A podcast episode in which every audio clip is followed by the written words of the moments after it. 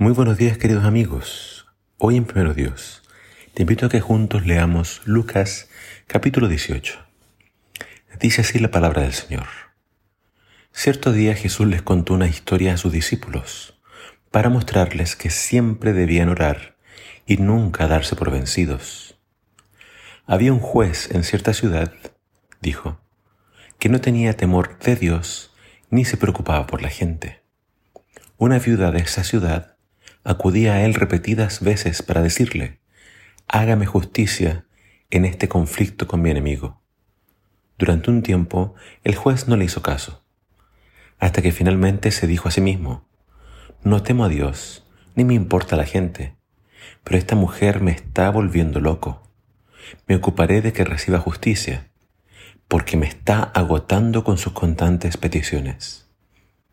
Entonces el Señor dijo, aprendan una lección de este juez injusto. Si hasta él dio un veredicto justo al final, ¿acaso no creen que Dios hará justicia a su pueblo escogido, que clama a él día y noche? ¿Seguirá aplazando su respuesta? Les digo, él pronto les hará justicia. Pero cuando el Hijo del Hombre regrese, ¿a cuántas personas con fe encontrará en la tierra?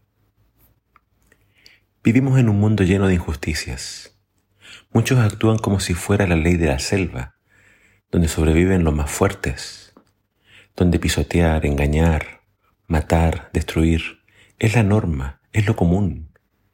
El mundo está cada vez más violento y más malo. El mal parece una marea, un fuerte oleaje y viento que está en nuestra contra. Al cristiano le toca nadar contra la corriente. Y eso es agotador y eso puede cansar. Y en situaciones tan adversas, es posible que alguno se pregunte si vale la pena seguir adelante. ¿Vale la pena servir a Dios? ¿Vale la pena ser fiel? Jesús nos dice que sí. No debemos rendirnos jamás. No debemos darnos por vencidos. Aun cuando clamamos a Dios, las respuestas no siempre llegarán de inmediato. Muchas veces va a pasar que pareciera que los malvados se van a salir con la suya. Pero no es así.